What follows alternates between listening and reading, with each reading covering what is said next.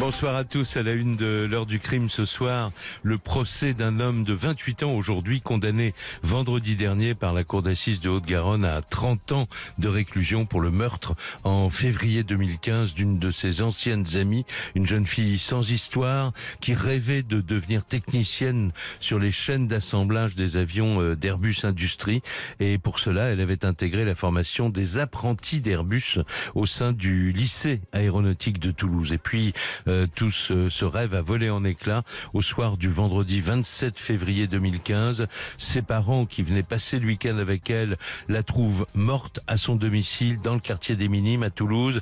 Elle avait été sauvagement agressée, 62 coups de couteau.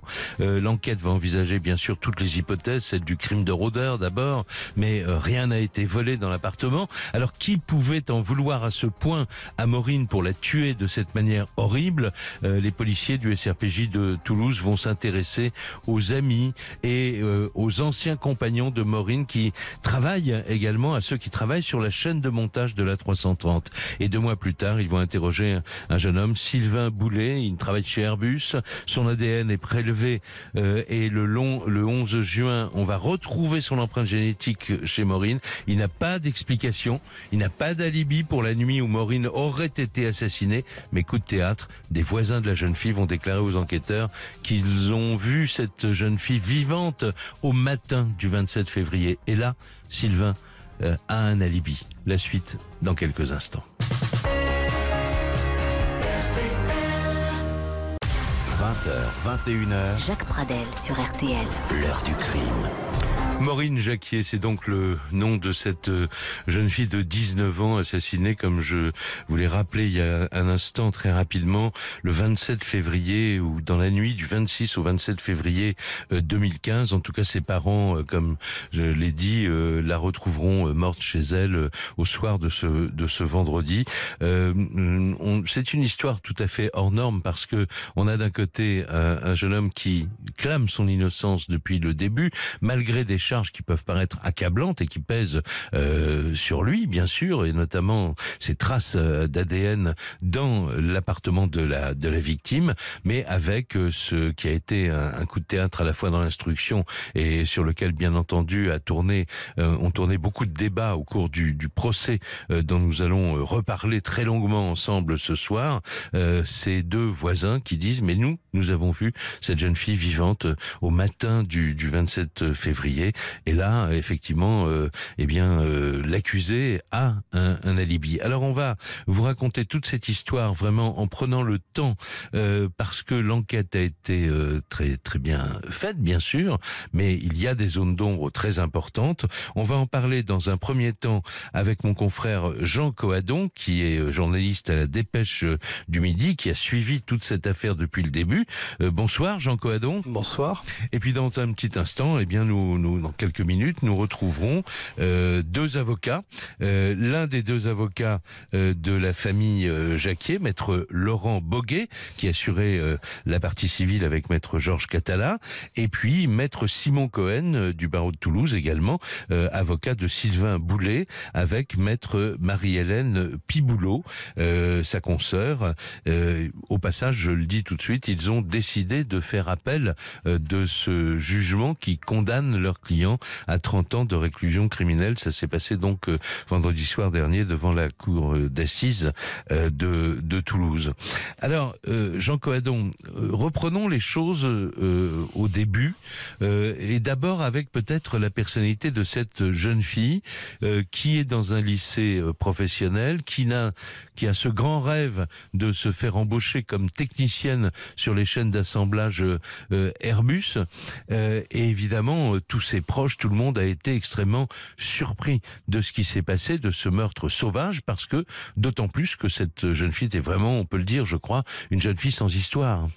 Oui, c'est une jeune fille euh, sans histoire avec un vrai caractère. Il, faut beaucoup de caractère pour euh, être capable à 15 ans euh, d'expliquer à ses parents quand vous habitez Lyon que eh bien, vous avez beaucoup réfléchi, mais vous avez décidé parce que vous avez fait un stage euh, à l'aéroport de Lyon-Satolas, euh, vous avez décidé de devenir mécanicienne en aéronautique.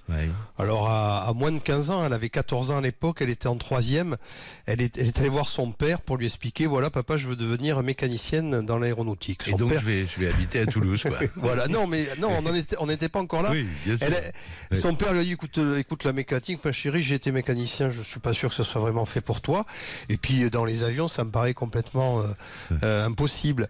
Donc euh, ben, Maureen, elle est repartie dans sa chambre et quelques semaines après, elle est revenue avec un dossier euh, un dossier très très complet sur le lycée Saint-Éloi d'Airbus. Alors Airbus, mhm. on, connaît, hein, c'est des avions, euh, c'est le premier constructeur euh, d'avions sur la planète avec Boeing, et ils ont, il y a beaucoup d'usines à Toulouse, et ils forment un certain nombre de compagnons, d'apprentis. Et en fait, Maureen avait trouvé cette formation et elle a expliqué à ses parents, voilà à, Toulouse, non seulement on, va m'apprendre à devenir mécanicienne euh, aéronautique, mais après on va m'embaucher. Alors bon, les parents, on peut imaginer 15 ans, euh, Toulouse c'est 600 km. Ils ont eu un peu de mal, mais euh, son père nous l'avait expliqué après sa disparition. Maureen, c'était une jeune femme qui avait un vrai tempérament et quand elle avait une idée dans la tête, elle l'avait pas ailleurs. Et donc elle a réussi à convaincre ses parents. Et donc en, elle, est, elle est à 15 ans. Euh, elle est partie, elle a quitté sa famille, elle s'est installée à, à, Toulouse toute seule pour commencer à suivre un CAP euh, dans l'aéronautique. Et voilà comment elle est arrivée à Toulouse. Et donc là, on est, euh, on est quatre ans avant, avant sa mort, donc on est en, en 2010. en septembre 2010, elle, elle attaque ses études à Toulouse, euh, toute seule comme une grande. Et, et alors, elle va euh, finir par habiter, peut-être pas tout de suite, mais dans ce quartier des Minimes, où elle, elle trouve donc un, un, appartement. Elle a un réseau de, de, de, relations amicales assez important, d'après ce que j'ai compris. Ah, mais c'est un réseau en fait, c'est ce qui est assez intéressant euh, dans cette affaire qui est terrible, c'est que euh, les, jeunes, les futurs euh, collaborateurs d'Airbus sont, ils se forment ensemble, mais très vite ils vivent un petit peu ensemble, soit amicalement, soit des, soit des relations un peu plus, un peu plus poussées, un peu plus amoureuses. Ça a été le cas de, de Maureen qui est tombée, qui était amoureuse d'un jeune garçon, et ils se sont installés ensemble dans l'appartement où on va la retrouver morte euh, en 2015. Euh, ils ont vécu ensemble près d'une année, puis se sont séparés. Mais euh, tout ça, c'est pour les gens qui connaissent pas Toulouse, l'appartement de Maureen, la résidence se trouvait à l'arrière de l'usine, c'est-à-dire que le matin, elle faisait quoi? Même pas cinq minutes de marche pour aller travailler, pour aller se former quand elle était étudiante, puisque quand elle est décédée, elle, est, elle avait été embauchée, elle était allée au bout de son rêve, elle avait été embauchée par Airbus, elle travaillait déjà sur les chaînes d'assemblage de la 330. Eh oui, voilà, donc ça c'était formidable, c'était vraiment l'aboutissement d'un euh, d'un rêve. Et puis alors il y a ce, on peut en dire un mot tout de suite, on, on verra pour l'enquête dans un instant, mais il y a ce fameux euh, vendredi 27 euh, février, et c'est au soir de ce vendredi que, que ses parents, je crois, et son père en tout cas, qui viennent passer le week-end, mhm. et chez ils sont étonnés de, ne pas la trouver. Et c'est le père de Maureen qui va découvrir, je crois, l'horreur euh, de, ce crime. C'est une, spécificité terrible de ce dossier, c'est que les parents de Maureen avaient l'habitude de revenir, de venir assez régulièrement à Toulouse. Et là, il venait pour un événement qui était important, qui était les portes ouvertes du lycée. Ah oui. Et Maureen euh, tenait absolument, euh, chaque année, elle participait aux portes ouvertes. Elle donnait envie aux autres élèves de suivre le chemin qu'elle avait suivi. Et donc, ce 27 février 2015, quand la famille part de Lyon, donc le père, la mère et, la petite sœur partent de Lyon, euh, ils viennent retrouver Maureen. C'est habituel, donc ils lui envoient des textos pour la, prévenir de leur évolution sur la route. Mhm. Ils n'ont pas de réponse on peut pas dire à ce moment-là qu'ils soient vraiment surpris. En tout cas, ils ont dit après, quand ils ont été entendus par la police, que bon, ça pouvait faire partie de euh, des choses qui arrivaient. Euh, sauf que quand ils sont arrivés devant la devant la maison, devant l'immeuble du chemin Tricou, euh, vers 22h45 ce 27 février, ben, personne n'a répondu à leurs appels. Et le, le, père qui connaissait les habitudes de sa sœur, de sa fille, pardon, a fait le tour de l'immeuble et rentré par l'arrière par le jardinet. Et c'est là que et, et, et il a trouvé retrouvé euh, le corps de sa, de sa fille supplicé euh, avec de multiples coups de couteau dans une mare de sang. on peut imaginer le, le, choc terrible pour ce père mais également pour la maman et la sœur qui étaient également présents. Bien sûr. Alors on va faire une première pause, euh, Jean euh, Coadon, dans cette euh, dans cette émission. On va se retrouver ensuite et on va prendre le temps de raconter euh, à la fois les constatations qu'ont pu faire les parents et puis surtout euh, le début de l'enquête du SRPJ de de Toulouse. et puis nous prendrons, comme je le disais tout à l'heure, dans un deuxième temps dans l'émission un petit peu plus tard, maître Laurent Boguet et maître Simon Cohen, maître Boguet donc euh, euh, pour euh, la partie civile. Il a défendu avec son confrère Georges Catala la famille de Maureen Jacquier. Et puis nous aurons Simon Cohen, maître Simon Cohen, qui avec maître Marie-Hélène Piboulot a défendu et a fait appel de cette condamnation à 30 ans de réclusion. On va étudier ensemble les faits et puis ensuite les zones d'ombre. 20h21h, l'heure du crime. Jacques Pradel sur RTL. 20h21h, l'heure du crime. Jacques Pradel sur RTL. La mort euh, terrible de Maureen Jacquier, cette jeune fille de, 19 ans qui s'apprêtait euh, à toucher son rêve finalement et à se faire embaucher sur les chaînes d'assemblage de, des avions euh, d'Airbus. Ce, rêve vole en éclats dans cette nuit. On va y revenir du jeudi au vendredi 26 au 27 février 2015. Vous nous racontiez, Jean Coadon, à l'instant la, scène d'horreur découverte par le père de, de Maureen qui est rentré par l'arrière de, de, de cet appartement. Il y a du sang partout tout, euh, le corps de, de Maureen porte la trace de très nombreuses plaies et ce que les spécialistes appellent aussi des des, des blessures de défense. Elle a, euh, si j'ose dire, elle a essayé de s'en sortir. Elle s'est défendue euh, contre un acharnement qui va être le, le, premier point d'interrogation des, des enquêteurs, parce que évidemment le SRPJ de, de, de Toulouse est, est, tout de suite mis euh, euh, sur cette enquête. il va y avoir alors l'autopsie va apporter, je crois, pas mal de, de détails sur la manière dont s'est déroulé cette, cette, ce meurtre. C'est-à-dire que l'autopsie, au-delà du nombre de, de coups de couteau, alors nous, on a longtemps dit 62. Le légiste, euh, lors de sa déposition devant la cour d'assises, a parlé de 63 coups. Malheureusement, à ce niveau, on n'est plus à, un coup près.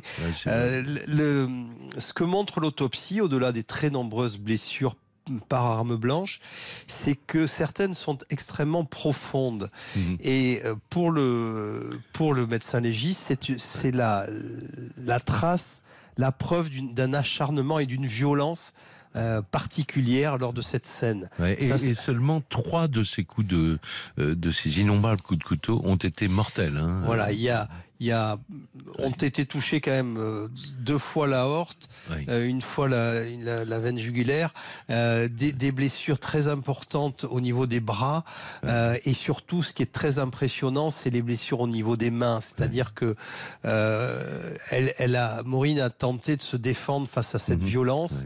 Et ses mains étaient tellement abîmées qu'on n'a même pas pu relever son, son l'empreinte de son pouce. C'est-à-dire que elle avait vraiment les, les, mains complètement déchirées par la violence de l'agression. On, a trouvé euh, l'arme du crime sur les lieux. Alors ça fait partie des, des mystères de ce dossier. On n'a pas trouvé d'arme du crime. Euh, en revanche, on a trouvé un certain nombre d'éléments. Alors la scène s'est passée dans sa chambre. son père l'a retrouvé euh, euh euh, sur le côté de son lit euh, et les, constatations qui ont été réalisées par la police judiciaire, qui ont duré toute la nuit, qui ont été très longues, euh, ont permis de relever un certain nombre de traces. On a retrouvé, alors ça on le saura plus tard, mais des ADN, mhm. mais pas d'armes du crime. Euh, pas non plus d'effraction sur la porte. C'est pour ça que d'ailleurs l'hypothèse, la, première hypothèse, celle du rôdeur ou du cambriolage qui aurait mal tourné, ne, euh, est écartée assez vite par les enquêteurs. Voilà. Alors, mm. les parents vont dire que les parents, mais aussi des amis de Maureen, vont dire qu'elle avait l'habitude de laisser la, la, la le, volant, voilà, sa porte-fenêtre et le volet roulant qui donnait sur un petit jardin légèrement ouvert pour que les, son chat puisse réaliser des allers-retours. Ça fait partie des choses qui ont été discutées pendant le procès, mhm. parce que bon, on était au mois de février, à une période où il pleuvait beaucoup, où il faisait froid. Est-ce que, est-ce que cette baie vitrée était ouverte? Ce qu'on a, ce qu'on a découvert lors de lors de l'audience, c'est qu'en réalité cette baie, cette baie vitrée ne fermait pas mhm. et que le volet roulant pouvait se relever également très facilement. Donc, est-ce que euh, son agresseur est passé par là? L'autre question qui se pose, c'est que l'enquête l'a déterminé, on s'en est, ça a été rappelé à l'audience, il manque un jeu de clés. Euh, il y a un jeu de clés qui a disparu, euh, qui n'a jamais été retrouvé. C'est quelque chose qui a inquiété Maureen euh, dans les jours qui ont précédé son agression. Mhm. Est-ce que c'est un proche qui a récupéré son, son jeu de clés eh Aucun élément ne permet de dire que l'accusé, l'homme qui est soupçonné, accusé de ce, meurtre, avait les clés. Alors, je reviens encore en arrière dans, dans cette nuit du jeudi au, au, vendredi, du, donc du 26 au, au 27, parce que elle, elle quitte euh, Airbus, en fait, elle est de, elle est de l'équipe du soir hein, sur la chaîne de la 330, je crois. Euh, Exactement. Euh, et elle va quitter l'entreprise vers minuit 45 en compagnie d'un de ses collègues. On va dire tout de suite d'ailleurs qu'il a été mis hors de cause. Hein, oui, totalement écarté par les investigations. et elle va déposer ce, ce, garçon chez lui vers une heure du matin. Et c'est ensuite donc qu'elle rentre chez elle, chemin du chemin Tricot, je crois, mhm. euh, mais euh, peu après une heure du matin, en fait. Voilà, c'est-à-dire que le, jeune homme avec qui elle a l'habitude de faire du covoiturage, en fait, ils se sont connus à l'école mhm. euh, et ils vivent dans le même quartier. Tout ça, tout ça, et c'est pas très loin d'ailleurs du commissariat central de Toulouse. Donc lui il dira que quand il est rentré chez lui, il a regardé l'heure à son à, sa, à son four micro-ondes et qu'il était 1h10. Donc on estime que Maureen Jacquet est arrivée chez elle entre 1h et 1h30 et on n'a plus de ces nouvelles à partir de là. À partir de là, sauf que ses voisins affirment que le lendemain matin, ils l'ont vu euh, mhm. passer devant, devant leur fenêtre. Alors ça, on reviendra très longuement tout à l'heure sur cet aspect-là des choses parce que ça, ça remet beaucoup de choses en cause et notamment d'ailleurs la Libye euh, de, de, de ce garçon qui a été condamné euh, mhm. donc vendredi dernier qui dit lui il a il a un alibi pour la matinée du du 27 hein, donc euh, Disons que si, si Maureen Jacquier a été tuée le matin, euh, l'implication de Sylvain Boulet, donc celui qui a été mhm. condamné, paraît plus délicat plus difficile à déterminer. Voilà, mais il faut ajouter donc euh, pourquoi il y a cette incertitude, c'est parce que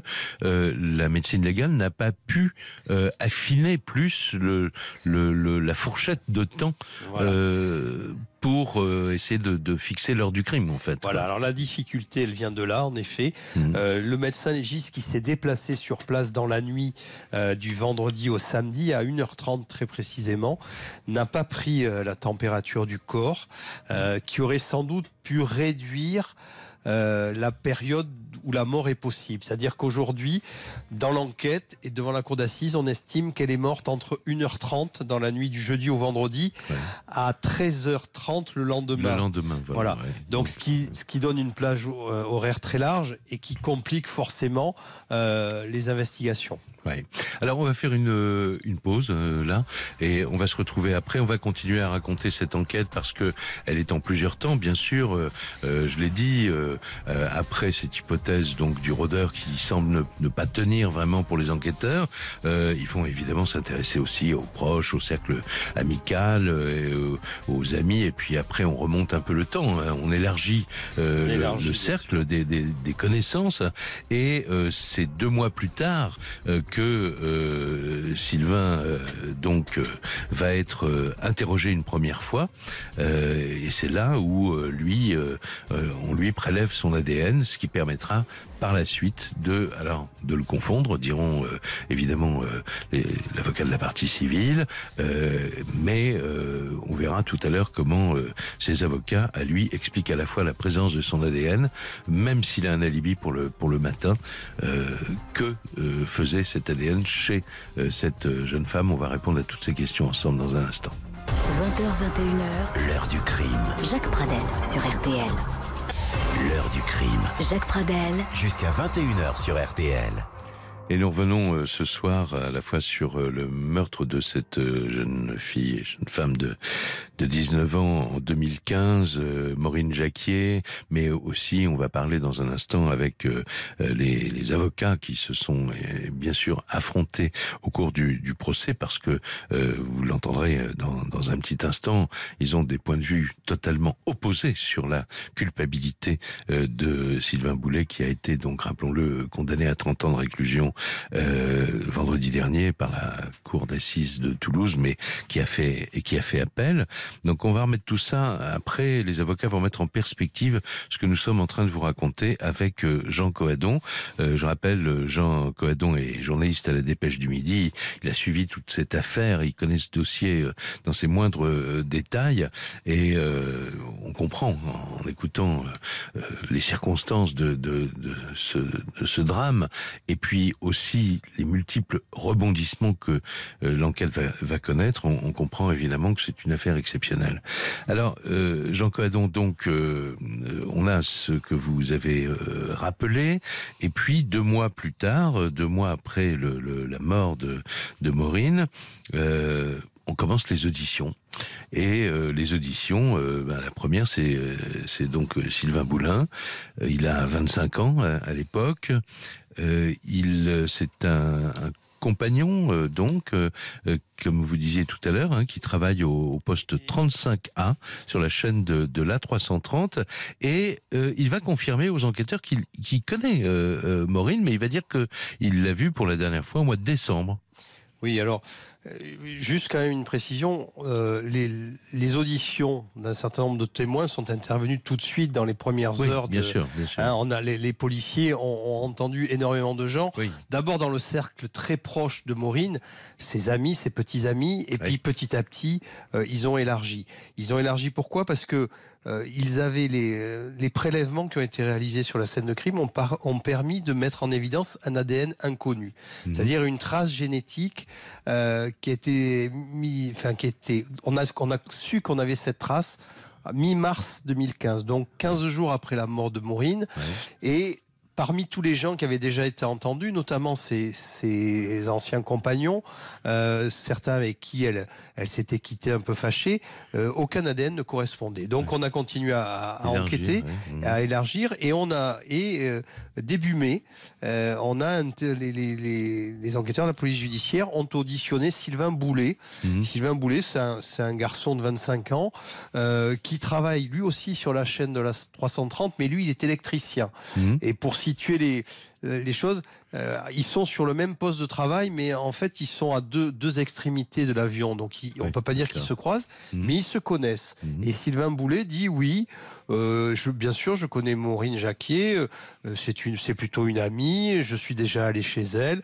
Et la dernière fois que je suis allé chez elle, c'est au mois de décembre. C'est un, c'est une date importante parce que si Sylvain Boulet est allé chez Maureen fin décembre, est-ce que l'ADN dont on saura un mois plus tard que c'est le sien, est-ce que cet ADN peut correspondre euh, à celui du, meurtrier, pas seulement à celui de l'ami? Voilà. Alors, le, cette première audition est assez classique. Il, il, donne peu de détails. Mhm. Il ne raconte pas d'ailleurs les, les, rapports assez privilégiés qu'il entretenait avec Maureen. Mhm. Il dit oui, c'est une amie. Euh, et les, les, policiers, comme beaucoup de personnes à l'époque, vont. Est-ce que je peux Est-ce que nous pouvons prendre votre ADN Mais bien sûr, mais bien sûr, pas de problème. Et on, on confie l'ADN à, à, à l'Institut national de police scientifique de Toulouse pour pour analyse. Et un mois plus tard, au mois de juin, ça, euh, match, ça match, voilà. Et ça, c'est un peu une surprise parce que parmi tous les gens que les, les enquêteurs avaient euh, euh, entendu, euh, imaginé comme pouvant être euh, une personne violente. Je ne pense pas que Sylvain Boulet faisait partie euh, des personnes. des suspects, quoi. Voilà, des suspects, voilà.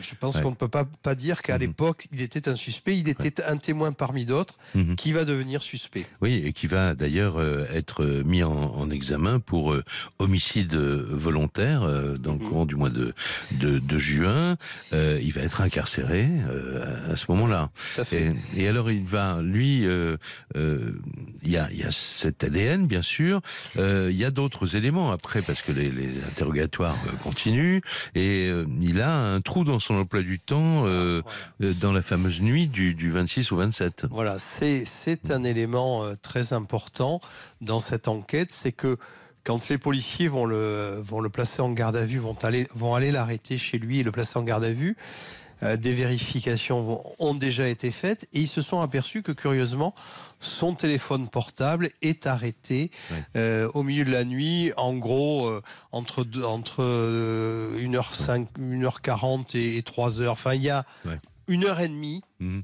au milieu de la nuit qui constitue un trou dans son emploi du temps et il va donner des explications oui, il veut dire qu'il a eu une soirée assez arrosée, qu'il a dormi sur un parking, c'est ça euh, C'est-à-dire que ils ont l'habitude, les, les, les, les, herbusiens, comme on les appelle, les gens qui travaillent à la chaîne, le jeudi soir ont l'habitude de se retrouver dans un bar euh, pour boire euh, une ou deux bières, se détendre.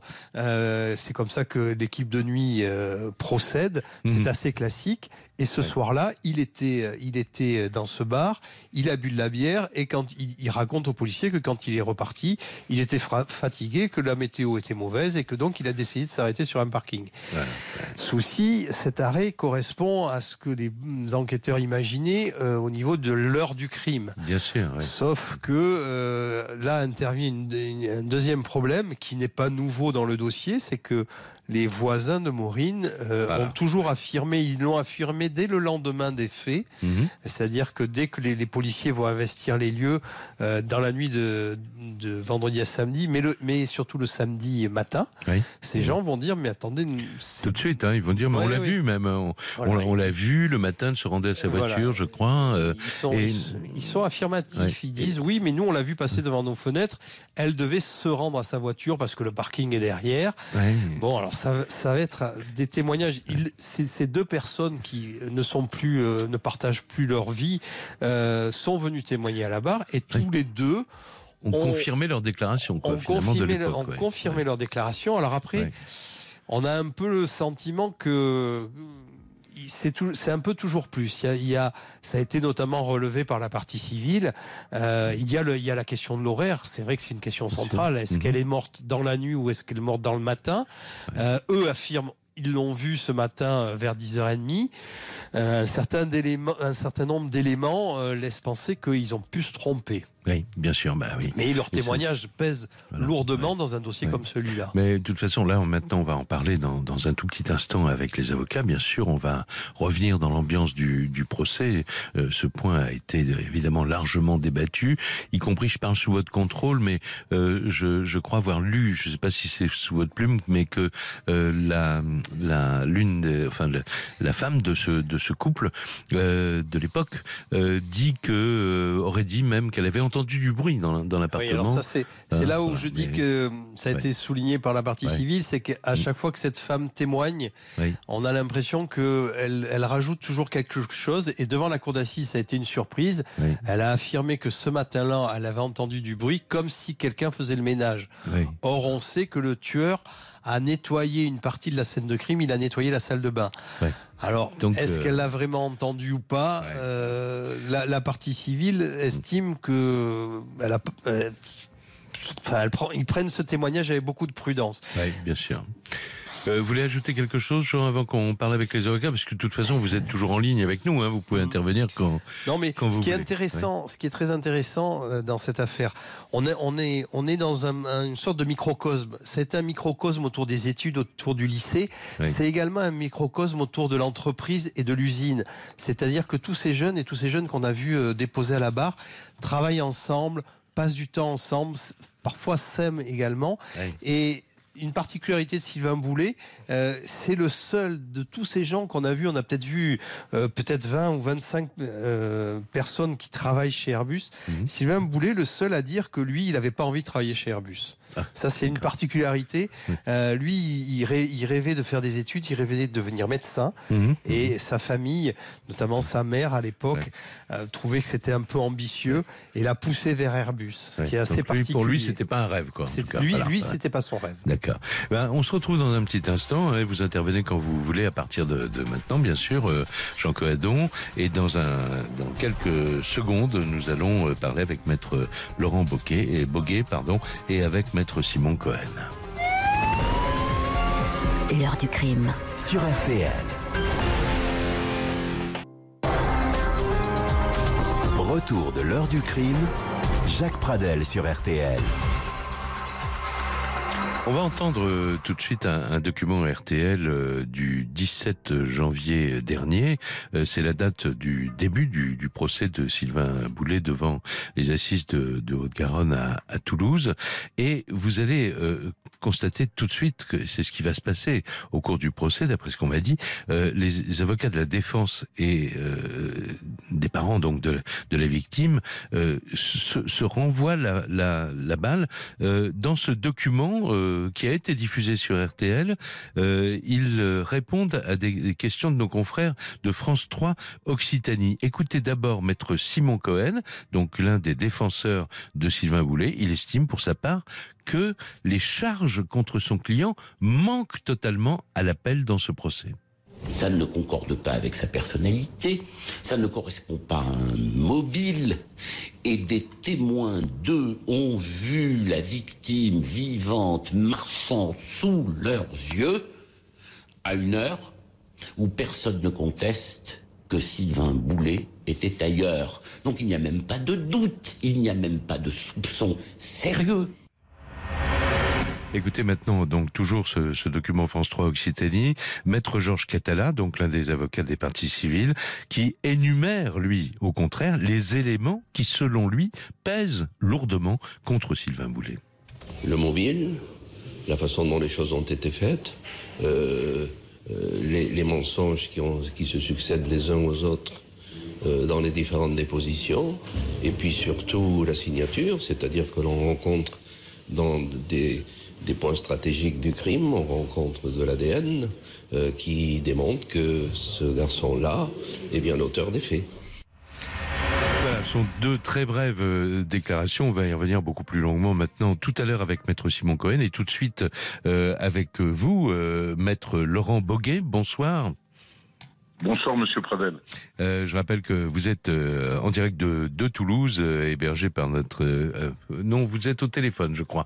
Vous n'êtes pas chez Patrick Tégéraud. Voilà, on a tellement l'habitude d'avoir nos correspondants chez Patrick Tégéraud, mais là, vous êtes chez vous. Alors, écoutez, je vous laisse, je, je voudrais vous laisser vous exprimer pour dire, vous avez entendu, on a essayé avec Jean Coadon de donner à peu près le, le, le pour et le contre, les éléments à charge et à, et à décharge. vous, vous n'avez pas changé dans votre lecture de ce procès.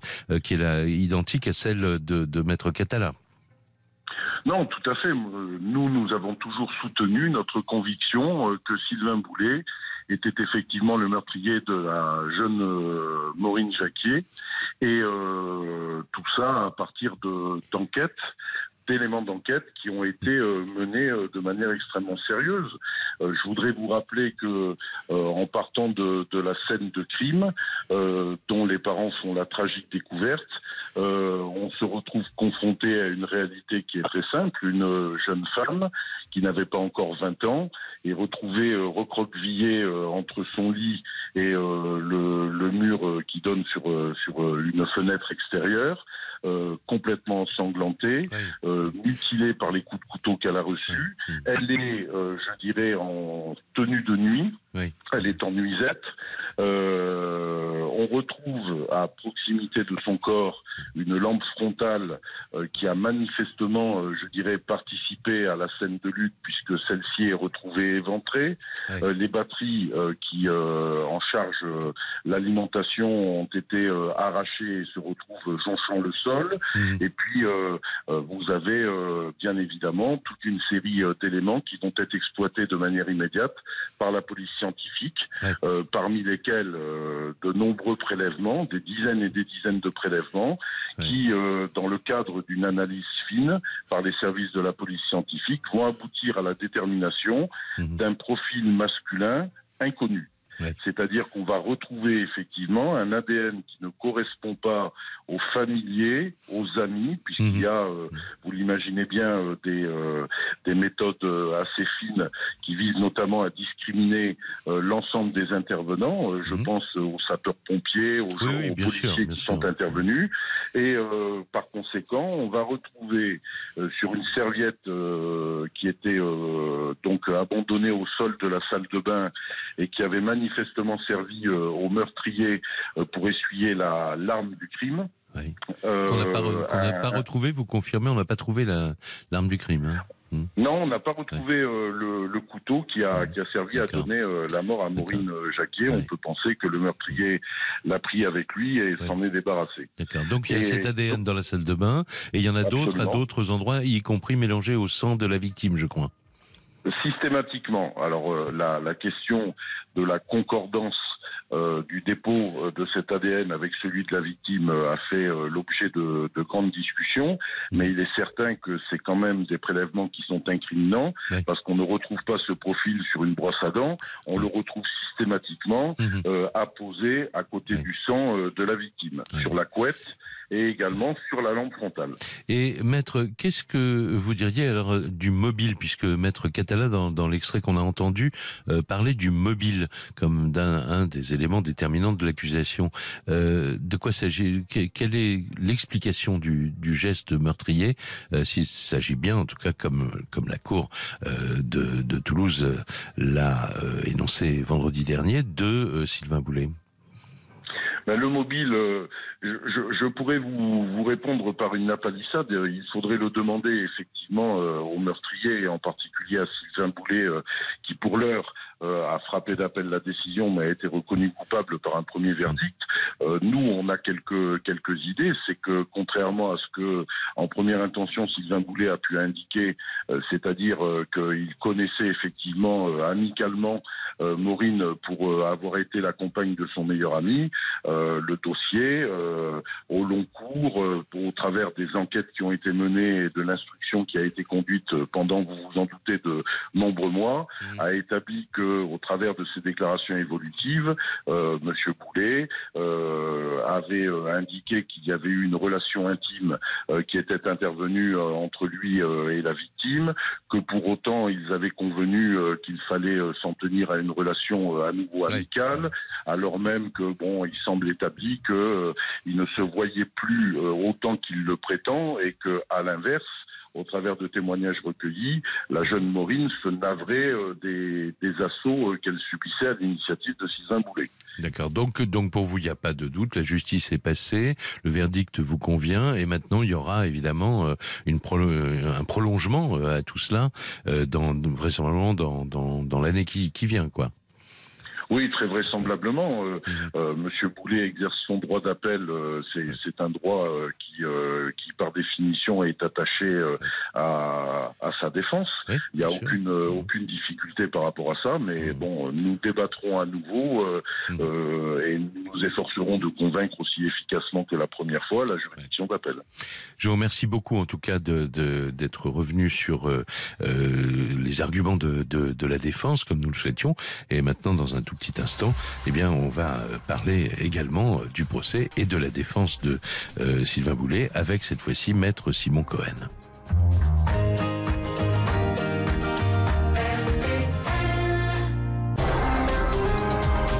Retour de l'heure du crime, Jacques Pradel sur RTL.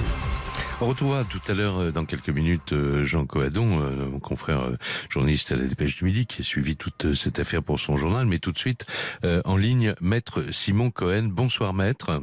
Bonsoir. Merci d'avoir accepté, comme votre confrère, de, de revenir sur euh, ce procès qui vient tout juste de, de s'achever. Euh, vous assuriez la défense donc de Sylvain Boulet avec euh, votre consoeur maître Marie-Hélène Piboulot, et euh, on a envie d'entendre maintenant la lecture que vous faites de ce dossier, qui est l'exact inverse, si j'ai bien compris, évidemment, de celle de, de la lecture de, des avocats de la défense et de la partie civile. De, la partie civile, pardonnez-moi. Plus, exactement, la lecture que nous en avons proposée mhm. est une lecture non imaginaire et non imaginative. Alors très rapidement, tout cela était sous le signe du risque de l'erreur judiciaire dès le départ. Pourquoi? Parce que la première des précautions consiste à relever la température afin de déterminer, non pas dans un créneau approximatif de 3 ou 4 heures, hmm. mais dans un créneau extrêmement réduit, l'heure de la mort. Voilà, donc ça, effectivement, ça n'a pas, été fait. Je veux dire, dans tous les systèmes libéraux, hmm. dans tous les systèmes qui véritablement privilégient la preuve à l'intuition, c'était déjà rédhibitoire. Hmm. Deuxième constatation indiscutable. Mais ça, malheureusement, c'est normal, ce n'est pas critiquable. Les lieux ont été modifiés. Le corps de la victime a été déplacé. Et à partir de là, les constatations matérielles perdent nécessairement de leur pertinence. Troisième constatation indiscutable non plus. Lorsque l'officier de police judiciaire chargé de l'enquête à titre principal vient témoigner, il révèle d'abord son émotion en indiquant Je n'avais jamais rien vu d'aussi terrible. Euh, je vous rappelle qu'elle exerce quand même dans la ville où euh, trois enfants ont été assassinés par un terroriste dans la cour d'une école. Mais nous dit-elle, hmm. je n'avais jamais rien vu d'aussi terrible. À partir de là, même au sein des services d'enquête, la passion, la passion mais au sens noble du terme, que ce soit la passion de la peur, que ce soit la passion de l'effroi, que ce soit la passion du rejet, que ce soit la passion de la sympathie, de l'empathie, la passion allait brouiller les pistes. Oui, enfin, euh, pardonnez-moi de, de, simplement de réagir parce que c'est vrai que l'émotion est, quelque chose euh, qui ne se commande pas et euh, c'est une forme d'honnêteté, non, de reconnaître qu'on a été ému par une scène de crime, même si ce n'est pas ce jour-là qu'on a désigné un coupable. Non, mais on avait déjà présumé. Mais on avait déjà désigné un profil, on avait déjà marqué des préférences, mhm. et dans un cas comme celui-là, l'objectivité, mhm. si l'on est à ce point ému, c'est de laisser à d'autres la charge d'enquêter. C'est ça, hein, aussi, la déontologie, si l'on ne veut pas commettre une erreur judiciaire. Mais indépendamment de cela, ce que vous avez entendu, ce, que chacun a entendu, est d'abord un défi à la science.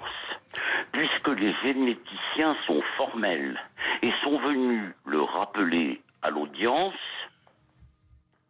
on ne peut tirer aucune conséquence d'un mélange de sang d'ADN. Le mélange du sang d'une victime, qui est celui d'une victime, et le mélange d'un ADN qui pourrait être celui d'un suspect n'a aucune signification. Ça ne permet pas de dire si ça a été déposé ensemble, en même temps, dans une même scène. Mais on a besoin de dire le contraire, parce que sans ça, on perd la seule évidence apparente. Mhm. Pardonnez-moi, maître, pour vous, donc, par exemple, le fait que euh, Sylvain Boulet ait pu euh, aller dans cet appartement au mois de décembre pourrait être une forme d'explication de la présence de son ADN à plusieurs endroits de, de, l'appartement. Alors, à plusieurs endroits, entendons-nous. L'appartement a bien évidemment été passé au crible.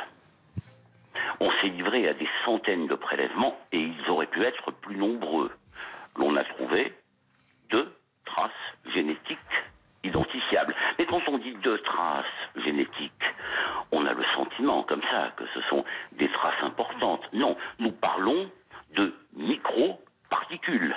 Les généticiens travaillent sur des atomes et des molécules. Il faut se souvenir de ça. Mm. Et par conséquent, bien sûr, ces traces ne peuvent être que résiduelles, parce que devant une scène d'une telle violence, on vous a parlé d'une mare de sang, et c'est vrai, d'un désordre, d'objets qui ont été bousculés, de réactions de défense de cette malheureuse fille qui a été victime des faits. Mais bien sûr que les traces été bien plus nombreuses si c'était celle de celui qui avait commis le crime. Mais ça, on l'oublie. Alors d'abord un défi à la science. Et puis ensuite, quand même, il y a un défi au témoignage.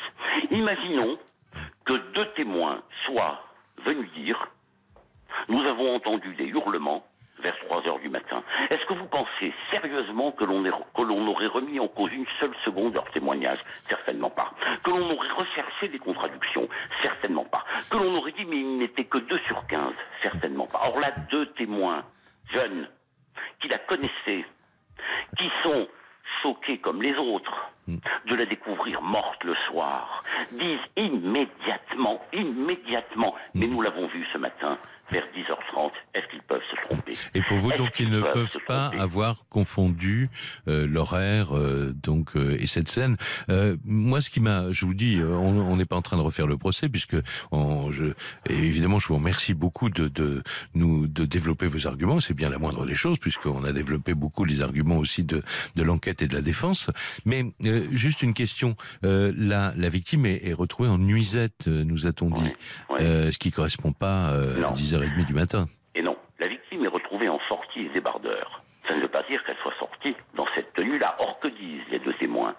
Elle était revêtue d'un survêtement noir, apparemment rose, de marque US Marshall. À ce moment-là, un commissaire de police, pas l'officier de police judiciaire chargé de l'enquête à titre principal, un commissaire de police se précipite dans les lieux. Et que voit-il? Le survêtement au-dessus de la panière à linge. Hmm. C'est-à-dire que le scénario devient le suivant. Elle a dormi en sortie et débardeur. Elle a revêtu son survêtement pour faire une course très rapide. Elle est rentrée chez elle. Hmm. Elle a ôté son survêtement. Elle va ouvrir sa fenêtre. Elle est debout face à la fenêtre. Hmm. Et c'est à ce moment-là qu'elle est agressée.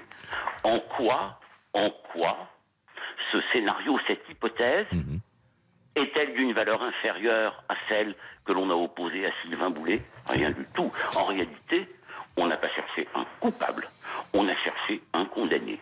Et malheureusement, on a trouvé Boulet. Alors, il a donc été condamné à 30 ans de réclusion. Vous avez fait appel en son nom, évidemment. Euh, euh, lui euh, continue à, dire que il n'a pas été mêlé ni de près ni de loin à, cette, à ce drame. Et, et, dans combien de temps estimez-vous le, le, le procès, le deuxième procès, le second procès, on va dire? Malheureusement, les délais d'audiencement sont tels. Ils seront de l'ordre de entre 8 et 12 mois, j'espère que ça ira plus vite, parce que quand la justice se trompe, elle se trompe toujours deux fois. Elle se trompe d'abord sur l'identification mhm. de l'auteur des faits, et puis elle se trompe sur la peine. D'ailleurs, on le lui a dit, on nous l'a dit, mais qu'il reconnaisse les faits, et la peine sera bien moindre. Mhm. Et donc, bien évidemment, on se trompe toujours deux fois quand on commet une erreur judiciaire sur l'identification de l'auteur et sur la peine qu'il encourt. Je trouve tout cela assez regrettable dans un pays quand même où l'on se targue d'avoir la hantise, l'horreur, disent certains, de l'erreur judiciaire. Peut-être faudrait-il revenir à un système où les jurés délibéraient sans les magistrats. Mhm pour retrouver un peu de bon sens et un peu de véracité dans tout cela. Je, je vous remercie beaucoup, merci infiniment, euh, Maître Cohen, d'avoir développé vos arguments, bien sûr, qui seront ceux certainement que vous développerez encore avec votre confrère euh, lors du procès euh, en appel. Je voudrais remercier également Maître Laurent Boguet qui était sur le banc des partis civils avec Maître Georges Catala, vos confrères de, du barreau de, de Toulouse. Vous connaissez tous, bien sûr. Et je voudrais simplement une petite, il nous reste une petite minute avant la fin, mais revenir vers vous, euh, Jean Coadon.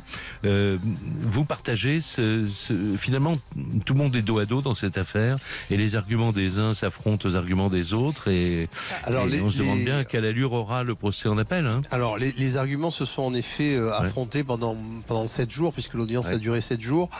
Euh, il y a quand même l'attitude de Sylvain Boulet est assez particulière. Je sais que les innocents sont toujours les plus mauvais pour se défendre, mais euh, c'est vrai que il a laissé une impression très curieuse, je pense, euh, lors de ce procès. Euh, et, et, ça fait partie un peu des mystères de ce dossier, c'est-à-dire qu'il a, il, il ne s'est pas bien défendu. Il, il, a des éléments pour se défendre. C'est vrai que euh, l'enquête amène un certain nombre de choses à charge. Il y a également des éléments à décharge. C'est évident que les deux témoins qui disent avoir vu Maureen euh, sont une difficulté et que sur l'ADN, sur eux ne varient pas et que sur l'ADN il y a des discussions scientifiques. Euh, qui, bon, voilà, qui sont mis en avant par la défense, c'est évident. Je vous remercie beaucoup. En tout cas, euh, vous avez tous contribué à nous rendre cette histoire très très lisible, euh, et on se retrouvera éventuellement euh, après euh, le, le, procès suivant, bien sûr. Je vous remercie beaucoup, Jean Codon. Merci infiniment. L'émission est maintenant terminée.